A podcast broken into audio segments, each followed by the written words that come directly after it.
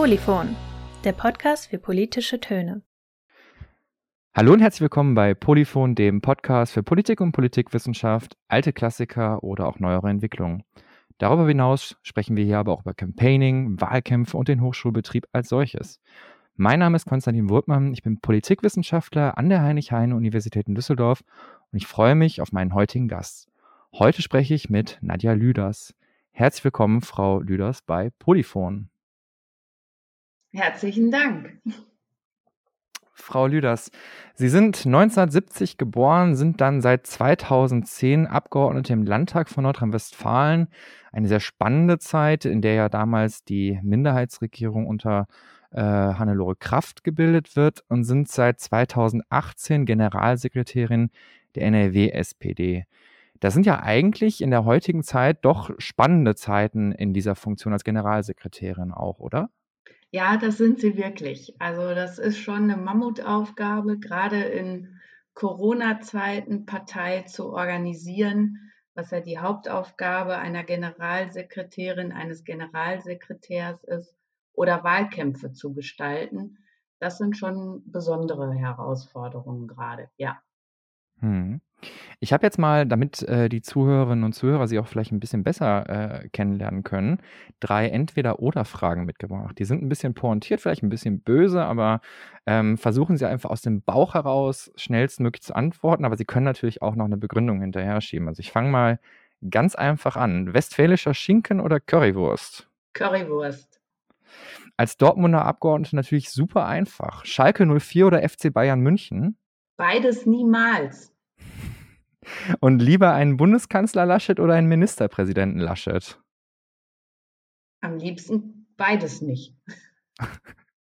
Jetzt, jetzt haben Sie ja als äh, Generalsekretärin der NRW-SPD eine sehr spannende Aufgabe. Wir haben ja 2021 die Bundestagswahl und ähm, dann 2022 regulär, sofern die Einstimmenmehrheit der schwarz-gelben Landesregierung nicht kippt, äh, dann auch 2022 äh, Landtagswahl. Was glauben Sie denn? Wer hat denn jetzt gerade den einfacheren Job wahlkampftechnisch erstmal? Ist es äh, Lars Klingbeil oder äh, Sie, weil Sie ja quasi als Oppositionelle quasi Wahlkampf organisieren können? Oder ist es eher Herr Klingbeil, der natürlich auch ein bisschen mit Regierungserfahrung der SPD in einem Wahlkampf punkten kann? Natürlich hilft ähm, eine Regierungserfahrung im Hintergrund, einen Wahlkampf zu meistern, keine Frage. Aber ähm, Lars Klingbeil ist genauso gerade in der Rolle wie wir Generalsekretärinnen und Generalsekretäre in den Ländern, das mitzuorganisieren. Und Organisation hat ähm, nicht so viel mit Regierungsbeteiligung oder Opposition zu tun, sondern wie kriege ich die Partei insgesamt vor Ort so aufgestellt, dass sie wirklich fit sind für den Wahlkampf und ich meine, wir haben ja hier zurückliegend in diesem Jahr einen Kommunalwahlkampf absolviert, wo sich auch die Landespartei bemüht hat zu unterstützen. Das ist schon in Corona-Zeiten eine relativ heftige Nummer. Wenn man eben nicht Straßenwahlkampf mit Infoständen machen kann, wenn man keine Großkundgebung mit Prominenz machen kann, sei es auf Bundes-, Landes- oder kommunaler Ebene, sondern wenn man plötzlich feststellt, wie bekomme ich mit Abstand und mit allen Hygienevorschriften, die einzuhalten sind, überhaupt erstmal Aufstellungsverfahren ordentlich hin. Mhm. Weil ähm, da stehen wir allesamt gerade in der Bundesrepublik vor der Situation, das Parteiengesetz auf Bundesebene sieht halt Präsenzveranstaltungen vor um die Legitimationskette, so heißt das dann im Juristendeutsch, ähm, von den Ortsvereinen über die Unterbezirke, Kreisverbände, über die Landesverbände eine Bundesliste zusammenzubekommen, um genügend Kandidatinnen und Kandidaten zu haben, um diese Nominierungsveranstaltungen durchzuführen. Und das ist schon ein Kraftakt, keine Frage. Mhm. Wie wie sieht das denn dann eigentlich konkret aus? Also, ich meine, die Listen müssen natürlich, ähm, relativ zeitig ja dann auch beschlossen werden, aber, ähm, wann fängt denn quasi die NRW-SPD mit der konkreten Planung der Kampagne eigentlich dann an? Also ähm, ist das etwas, was vielleicht jetzt schon im Hintergrund so langsam anläuft? Ich meine, die ähm, Frage der Spitzenkandidatur ist ja etwas, was noch nicht feststeht, aber wie viel Vorfeld oder wie viel Vorzeit, besser gesagt, ähm, plant man da als Generalsekretärin eines der ja doch mächtigsten Landesverbände der SPD eigentlich auch ein? Also auf Bundesebene steht ja unser Spitzenkandidat im Vergleich zu Ah ja. der anderen großen Volkspartei bereits fest.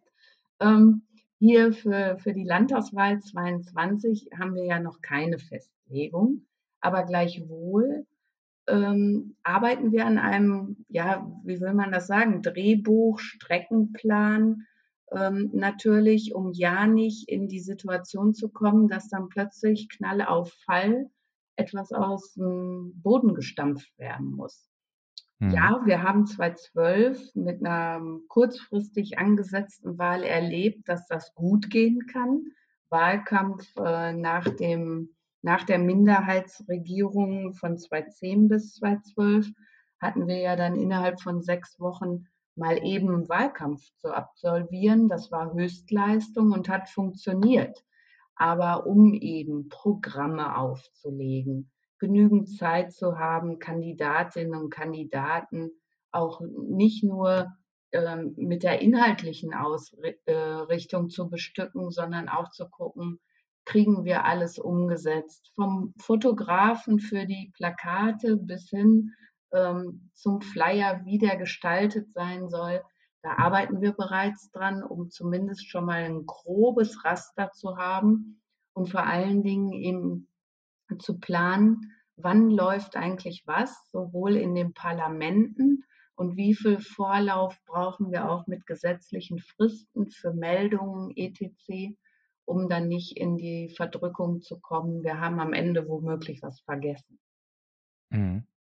Das, ähm, muss doch also ich ich persönlich, äh, finde, ähm, Wahlkampf natürlich aus einer wissenschaftlichen, aber auch aus einer praktischen Umsetzungssicht ja super spannend. Aber, ähm, wie wie kann ich mir das denn dann vorstellen? Also, Sie setzen setzen Sie sich dann auch mit kreativen Persönlichkeiten und quasi engen BeraterInnen, ähm, in einen Raum und überlegen: „Ja, das könnte ein richtiger Slogan sein“, oder wie wie wie wie wie sieht das aus? Also, wie entsteht so, ähm ein, ein, ein Leitbild oder ein Leitspruch, ein, eine, eine, einen Fahrplan quasi auch, was man eigentlich inhaltlich sagen möchte und wie kann man das runterbrechen, vielleicht auch auf Ja. einen Slogan? Ja, also der Slogan ist jetzt nicht das, womit man anfängt, sondern man macht sich erstmal ein Zeitraster.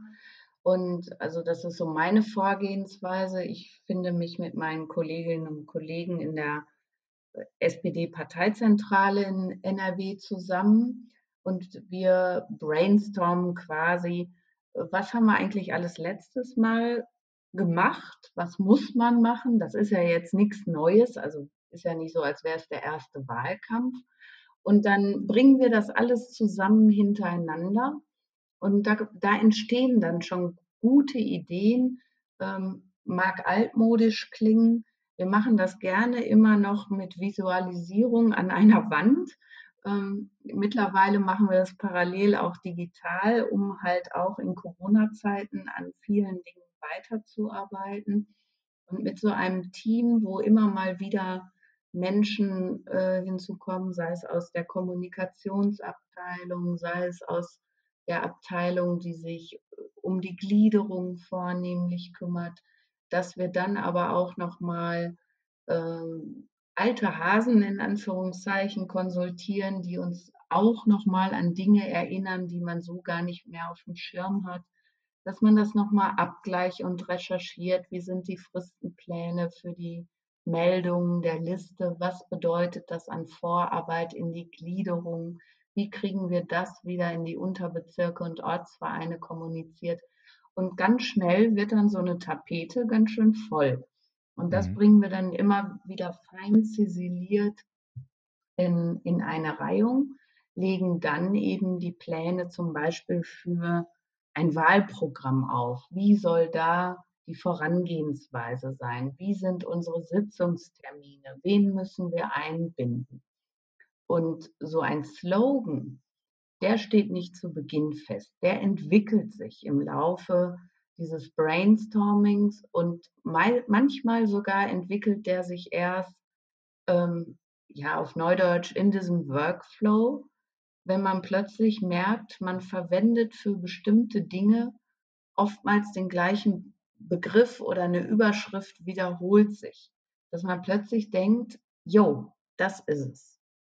Wir haben dann natürlich eine Begleitung durch eine Agentur, die auch im Vorfeld ausgewählt werden muss und ähm, wo man dann auch auf Neudeutsch sogenannte Pitche veranstaltet von Agenturen. Und zum Beispiel hat die NRW-SPD jetzt zur Kommunalwahl auch eine Rahmenkampagne ähm, begleitet oder aufgelegt, um unteren Bezirken und Kreisverbänden die Möglichkeit zu geben, wenn sie selber nicht in der Lage dazu sind, sich dort zu bedienen. Und mit der Agentur sind wir weit vor Corona gestartet und haben uns nach der Auswahl im Pitch mit der Agentur für den Slogan entschieden, zu Hause überzeugen. Dieses Zuhause überzeugen, als wir noch gar nicht wussten, was Corona war, nämlich im Jahr 2019, wollten wir nicht nur unsere eigenen Mitglieder und Wahlkämpfer inspirieren, äh, Gas zu geben und, und zu zeigen, wie man überzeugt, sondern dass es eben zu Hause die Musik spielt. Als dann im Frühjahr 2020 Corona über uns hereinbrach, hatte dieser Slogan plötzlich einen ganz anderen Drive, nämlich eben zu Hause zu bleiben, ähm, die anderen Mitmenschen zu schützen, etc., da kriegte plötzlich dieser Slogan eine ganz andere Wertigkeit und wurde wirklich viel genutzt, um eben auszudrücken, wir sind diejenigen, wir überzeugen, indem wir zum Beispiel zu Hause bleiben. So, und, und so ist das ganz häufig in Wahlkämpfen. Also man geht nicht daran und sagt, ach, ich habe mal heute Morgen bin ich aufgestanden, ich habe da einen Slogan im Kopf, den nehmen wir jetzt und alles andere richtet sich danach aus. Sondern so ein Slogan findet sich auf dem Weg. Wenn ich jetzt aber ähm, Sie fragen würde, so ganz allgemein gesprochen, wofür steht denn die SPD jetzt für Sie heute in einem Satz? Das ist ja sowas, was man bestimmt auch öfter in solchen konzeptionellen Runden dann auch mal gefragt wird. Ja, ähm, wenn Sie mich fragen, steht die SPD nach wie vor dafür, sich für Chancengleichheit einzusetzen und diese zu schaffen und tatsächlich soziale Sicherheit auch wirklich dann garantieren zu können.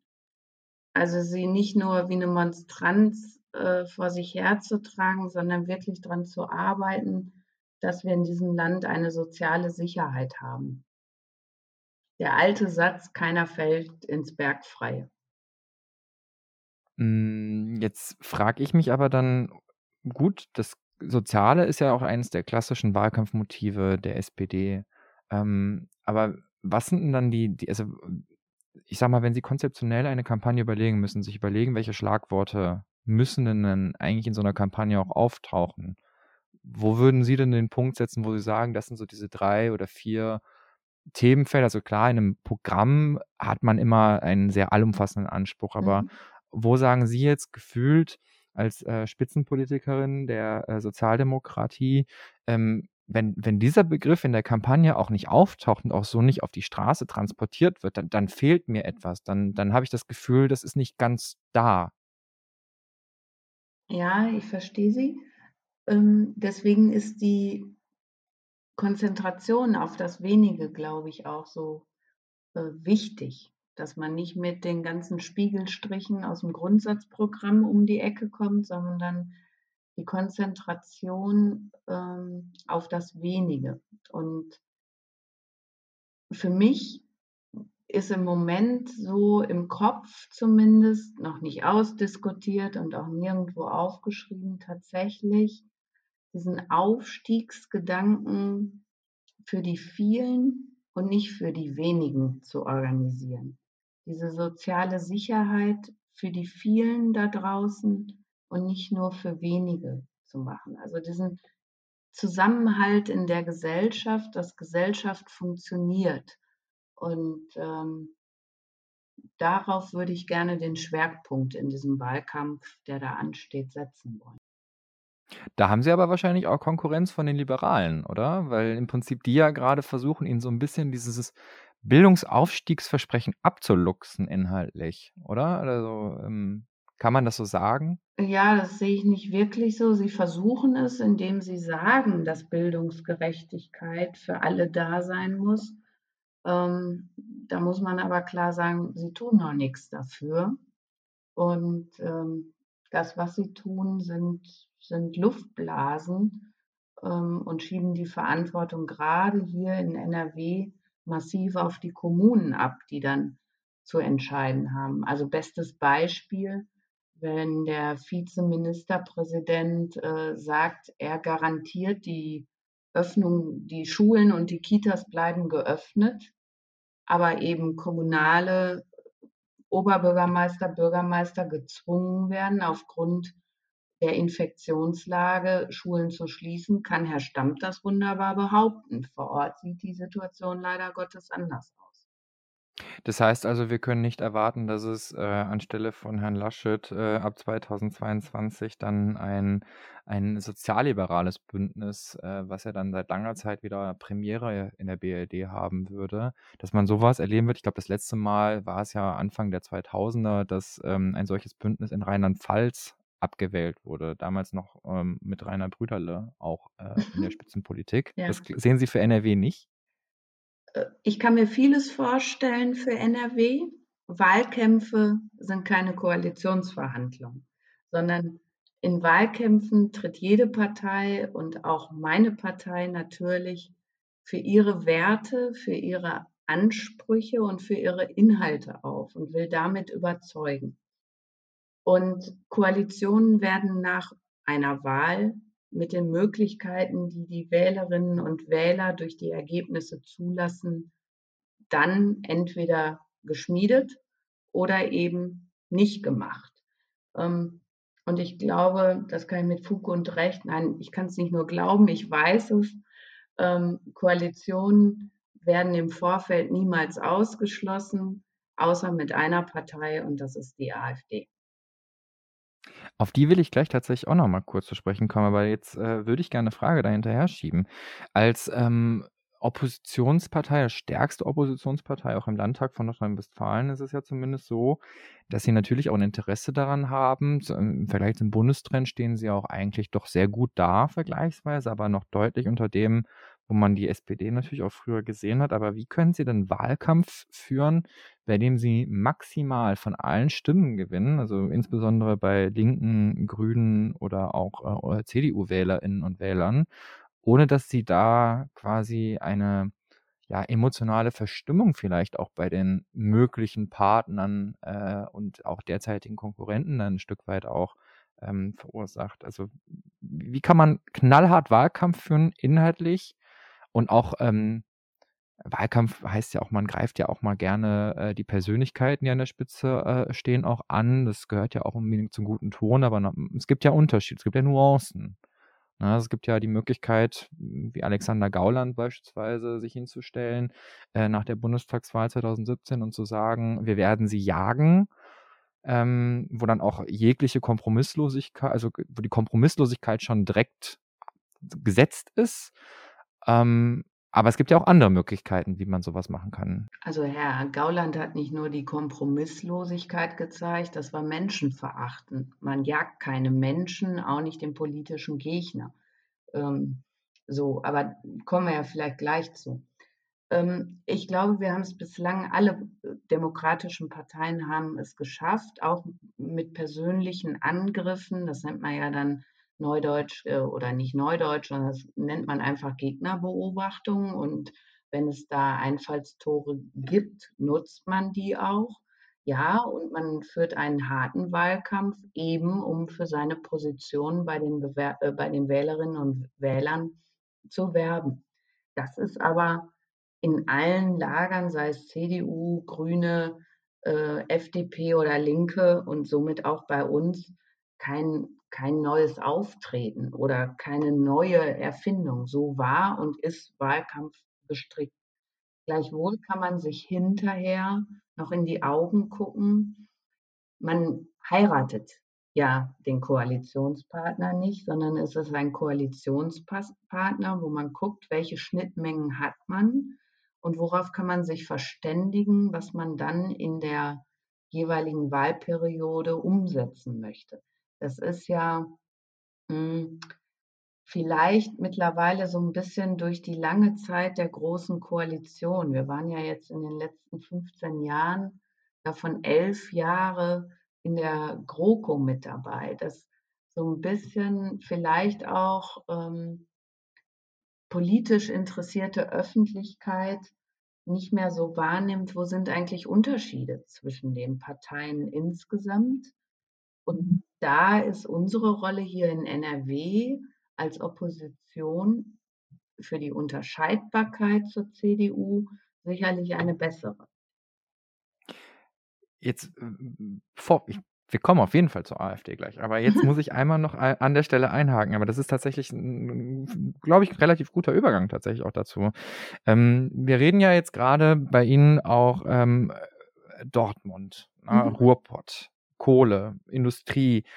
Wie, wie kann denn eine Partei ähm, wie die SPD jetzt diesen Spagat irgendwie auch hinkriegen zwischen ähm, Industrie- und Arbeiterinnenpartei ein Stück weit, die sie auch ist, bis hin zu besonders Avancen, sage ich mal, die natürlich auch äh, seitens der Grünen gemacht werden, die ja diese Klimaschutzpolitik machen will und ähm, wo die SPD ein Stück weit ja auch nachziehen muss. Aber, und da, da, damit kommt das dann auch, auf der anderen Seite das, das Risiko besteht, wenn man jetzt sich zu weit auch von den Interessen der ArbeiterInnen in der Industrie und ähm, in, in, der Produktion quasi abwendet, dass man Tür und Tore öffnet für die AfD ein Stück weit, die ja angefangen hat, gerade bei ArbeiterInnen äh, und Arbeitern auch ähm, ja eigene Wählerklientel zu rekrutieren.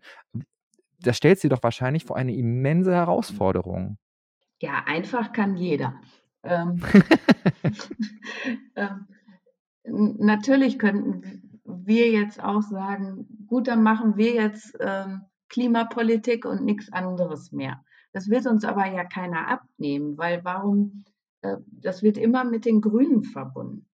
Ich, mhm. ich hätte gerne, aber auch Industriepolitik muss mit uns verbunden werden, aber immer mit dem Zusatz, Fortschritt zu, zu ermöglichen. Und wenn ich Fortschritt ermögliche, ähm, er, ermögliche ich auch Klimaschutz.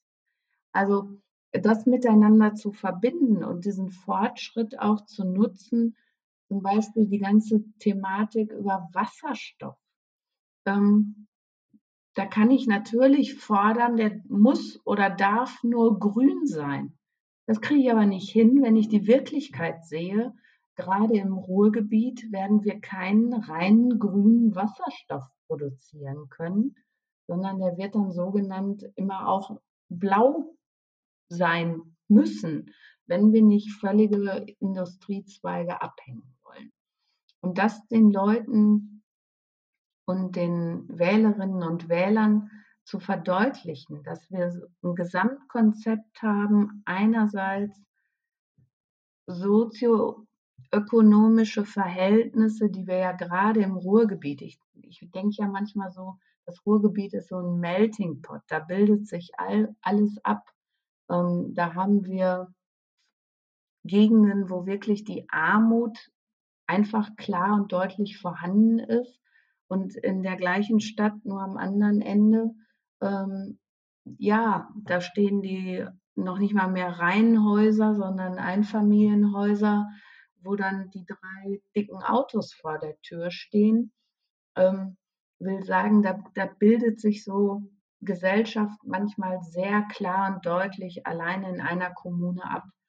Und ja, wir müssen denen, die sich abgehängt fühlen, glaube ich, verdeutlichen, welche Möglichkeiten wir ihnen zu bieten haben oder was wir für sie verbessern können und was die AfD eben gerade nicht kann sondern dass das ähm, ganz viel Anstrich bei der AfD ist, um die sogenannten abgehängten Wählerinnen und Wähler für sich zu gewinnen. Und dass da aber tatsächlich nichts hintersteckt, sondern sehr konservativ, sehr tradiert, sehr in alten Mustern verfangen und eben bei Ablehnung einer Globalisierung und vernetzten internationalen Konzernen eben nicht zu Wohlstand und Fortschritt führt. Jetzt haben Sie natürlich auch einen inhaltlichen Schwerpunkt ähm, im Bereich des Rechtsextremismus, wenn ich das richtig noch auf dem Schirm habe. Ähm, und wir haben ja in Dortmund-Dorstfeld, sage ich mal, eine ähm, Neonazi-Szene, die sich entwickeln konnte. Wir haben im Essener Norden die NPD-Zentrale. Ähm, wir haben in Siegen äh, die vom Verfassungsschutz beobachtete und wo man auch neonazistische Einflüsse oder ja, nicht nur Einflüsse, sondern eine neonazistische Prägung auch äh, äh, oder ja, Ausrichtung, Prägung ist, glaube ich, noch untertrieben, eine Ausrichtung bei der Partei Der Dritte Weg festgestellt hat. Und gleichzeitig haben wir dann mit der AfD eine äh, parteipolitische Konkurrenz am rechten Rand, die ja zumindest genau in den Gebieten, von denen Sie jetzt sprechen, wo ja auch die SPD klassisch den Ruf der Kümmererpartei hatte, ähm, an, an Boden verliert. Was, was, was muss oder wie kann eine eine klassisch sozialdemokratische Partei dagegenhalten? Was, was muss da passieren? Ist das so? Also man muss klar verzeichnen, ja, die Partei Die Rechte hat in Dortmund in zwei Häusern im Stadtteil von Dor äh, Dorstfeld ihren Sitz und äh, zieht da die, die Rechten an und ähm, macht da für ihre Verhältnisse vielleicht ganz gute Imagewerbung, dass sie hier groß werden. Das sind sie nicht. Das muss man klar so sehen und trotzdem darf man sie nicht verharmlosen. Und man darf insbesondere nicht verharmlosen, ähm, dass die AfD sehr klar keine Abgrenzung vornimmt zu Dritter Weg, äh, identitäre Bewegung, NPD. Das hat sich verändert. Das war früher in der rechten Szene anders, wenn wir uns zurückversetzen in die Zeiten von DVU und Republikaner, die haben sich bekriegt bis auf, aufs Messer. Ähm, das ist heute nicht mehr so. Die sagen sich, diese rechte Bewegung in Anführungszeichen muss ähm, ihre Kräfte bündeln und deswegen akzeptieren sie alle, die da in diesem Metier unterwegs sind. Und dagegen muss man einfach gegenhalten. Das ist manchmal schwierig, auch für die äh, Genossinnen und Genossen zu sagen, ja, wir organisieren wieder eine Gegendemo. Ja, wir halten dagegen, auch in Parlamenten und Rathäusern. Ja, wir zeigen Flagge und das ähm, immer und immer wieder, auch zu den unmöglichsten Zeiten oder wir hatten hier in, in Dortmund und haben es leider immer noch die Situation, dass wir hier auch ähm, Thor Steiner ist die Marke, ähm, so einen Laden haben mit Devotionalien, wo die Vermieter nicht wirklich wussten, was sie sich da an Land gezogen haben. Da immer wieder aufzustehen und zu zeigen, wir wollen euch hier nicht, wir wollen eure Gesinnung hier nicht. Ähm, das ist schon ab und zu ein Kraftakt, aber das tun wir noch relativ gut. Das andere Thema ist tatsächlich, wie schaffen wir es in, in äh, bestimmten Bereichen noch nicht nur das, wie Sie sagten, der Kümmerer-Image äh, gehabt zu haben, sondern weiterhin zu haben, ansprechbar zu sein, zuzuhören und auch tatsächlich Veränderungen vorzunehmen, damit Menschen, ich sage es deutlich, nicht auf diese Rattenfänger hereinfallen können. Ich frage das nämlich tatsächlich deswegen, weil ähm, die AfD schaltet ja auch wie alle anderen Parteien ähm, Werbung, auch bei Facebook, Social Media. Und man kann sich zumindest bei Facebook ja auch ansehen, warum man diese Werbung angezeigt bekommt. Und da gibt es tatsächlich ja auch so Hinweise, die dann zum Beispiel lauten, Personen, die SPD-Landtagsfraktion NRW abonniert haben auf Facebook. Oder neuerdings habe ich jetzt auch wieder gesehen, Menschen, die äh, Restaurants, bestimmte Restaurants oder den, im Bereich der Gastronomie ihre Gefällt mir Angaben verteilt haben. Das heißt, die machen ja eigentlich schon bewusst auch eine strategische Kommunikation, die darauf ausgerichtet ist, ihnen die Wähler wegzunehmen. Also ähm, beziehungsweise die, die, zu überzeugen, dass sie dann die AfD wählen und nicht mehr die Sozialdemokratie. Mhm, das tun sie. Also ähm, sie machen da wirklich auch, gehen da auch aggressiv vor. Also ich kann nur ans letzte Plenum erinnern, zu jeder Berufsgruppe, die gerade von den November-Beschränkungen äh, betroffen sind. Dazu gab es dann einen Antrag, weil man vorspielt, man würde sich insbesondere für Gastronomen interessieren jetzt und hätte die auf dem Schirm, die betroffen sind. Man hätte Schausteller auf dem Schirm, man hätte ähm, teilweise Einzelhändler, das war im, im Anfang des Jahres so, man hätte plötzlich Gartenbetriebe auf dem Schirm. Das ist leider alles nur Fassade. So wie Herr Brandner, der mit der Deutschen Bahn fährt und dann sagt, er hätte und auf Twitter äh, verbreitet, er hätte äh, mit allen Leuten in seinem Abteil geredet, alle würden AfD wählen, inklusive der Schaffner, richtig? Ja, genau. Das ist alles nur Fassade, ähm, weil in den Wortbeiträgen, und äh, die werden dann eben nicht so veröffentlicht, kommt dann immer sehr schnell der Punkt, ähm, dass es ja Corona gar nicht gibt oder eben nicht so schlimm ist, dass das alles ich weiß nicht von wem, der da über uns herrschen soll. Also sie nennen offiziell keine Echsen im Landtag bei den Wortbeiträgen, aber man hat die Vermutung, sie glauben dran.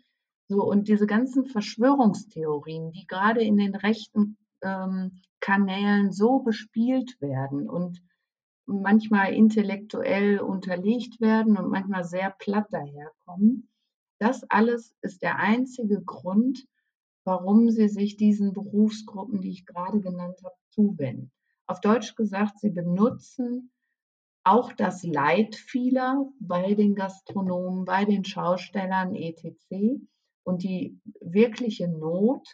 Sie benutzen sie, um ihre kruden Theorien zu verbreiten und sie haben eben keine Lösung. Das kommt hinzu. Sie bieten keine Lösung an, sondern sie meinen, durch ihre scheinbare Solidarität könnten sie Mehrheiten generieren. Und genau das muss offengelegt werden, dass das nur eine scheinbare Solidarität ist und dass sie keine Lösungen für deren, die sie da ansprechen, Probleme haben.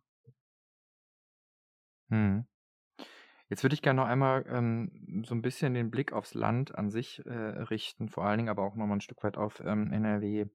Ähm, wenn Sie jetzt einen Wahlkampf planen oder Wahlkampf machen, Sie sind ja Profi, ähm, wie macht man im Ruhrpott denn anders Wahlkampf als im Rest von NRW? Also ähm, angenommen, ähm, man würde Sie jetzt in den Hochsauerland äh, äh, einladen, wo ja Friedrich Merz auch herkommt, mhm. aus der mhm. Ecke.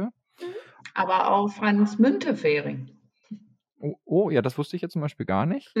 äh, aber das ist ein guter Punkt. Aber äh, ne, wie sieht der Wahl, also ich meine, klar, der, der Ruhrpott ist auch sehr pluralistisch, oder plural zumindest, wenn ich mir den Essener Norden ansehe, also ich habe eine gewisse Vergangenheit auch mit Essen, ähm, dann ist der Essener Norden absolut das Gegenteil vom Essener Süden. Also wir haben ganz andere Sozialstruktur, anderes Vermögen, andere Bevölkerungsdichte. Aber machen wir mal krasse Beispiele. Äh, Hochsauerlandkreis versus Dortmund oder äh, wahlweise Ostwestfalen vielleicht äh, versus Dortmund, wobei Westfalen und Ostwestfalen ist ja nicht vielleicht so der krasse kulturelle Bruch. Wie kann ich mir das vorstellen? Also was, was ist so der, der essentielle Unterschied oder gibt es da überhaupt einen essentiellen Unterschied? Weil dahin gehen sie ja sowieso, aber mit welcher Einstellung, mit welcher, mit welcher Vorbereitung geht man da anders rein? Redet man im Pott einfach dann nochmal direkter oder? Also der essentielle Unterschied ist sicherlich oftmals, und das lässt sich eigentlich gar nicht so verallgemeinern, sondern es kommt ja dann auf die Struktur der Partei vor Ort an.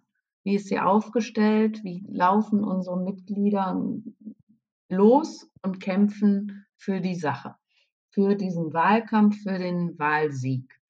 Und das mag im ländlichen Bereichen, ob nun Sauerland, Münsterland oder Siegerland, durch ähm, nicht zusammenhängende Städteverbünde wie im Ruhrgebiet vielleicht etwas schwieriger sein, ähm, weil man Fahrtstrecken hat oder eben nicht so viele Mitglieder auf einem Haufen wie vielleicht noch im Ruhrgebiet. das der Fall ist. Aber grundsätzlich hat man ähm, versucht man ja die Menschen zu überzeugen. Und die Menschen sitzen genauso im Münsterland wie im Sauerland äh, wie im Ruhrgebiet. Ja, man sagt den Ruhrgebietsmenschen nach, sie sind ein bisschen direkter in der Ansprache. Dann sind das aber unsere Mitglieder hier auch. Und die, die sie ansprechen, die können das Direkte dann auch wechseln. Ähm, ich kann Ihnen sagen, die im Sauerland sind auch direkt, aber auf eine andere Art und Weise. Ähm, also will sagen, hm, natürlich haben wir hier vielleicht im, im Ruhrgebiet mehr Zugänge zu Gewerkschaften, mehr Zugänge ähm, zu Vereinen und Verbänden, die uns nahestehen mögen, weil die hier auch sind. Aber die gibt es auch, ähm, das soll nicht despektierlich klingen, aber die gibt es auch auf dem platten Land. Und da gibt es wiederum andere Vereine und Verbände, wo auch wir Zugänge zu haben. Also es gibt, ich bin im Münsterland groß geworden, ja, und habe in Münster studiert. Und ähm, da gibt es auf dem Plattenland halt auch mal einen Schützenverein. Ähm, den gibt es aber auch in der Umgebung hier von Dortmund und selbst in Dortmund. Und man kann als Sozialdemokrat oder Sozialdemokratin auch mit diesen Mitgliedern von Schützenvereinen oder freiwilligen Feuerwehren, man kann auch mit den Landfrauen und den Pfadfindern reden. Das funktioniert. Okay. Frau Lüders, ich danke Ihnen ganz herzlich für diese Einblicke und äh, für das äh, sehr angenehme Gespräch. Ich hoffe, Sie hatten so viel Spaß äh, wie ich an diesem Austausch und ich hoffe, dass die Zuhörerinnen und Zuhörer die Einblicke genauso interessant fanden bedanke mich für das Gespräch und wünsche Ihnen noch einen schönen Tag und sage dann auch ähm, bis zum nächsten Mal bei Polyphon. Ja, herzlichen Dank Ihnen. War wirklich nett.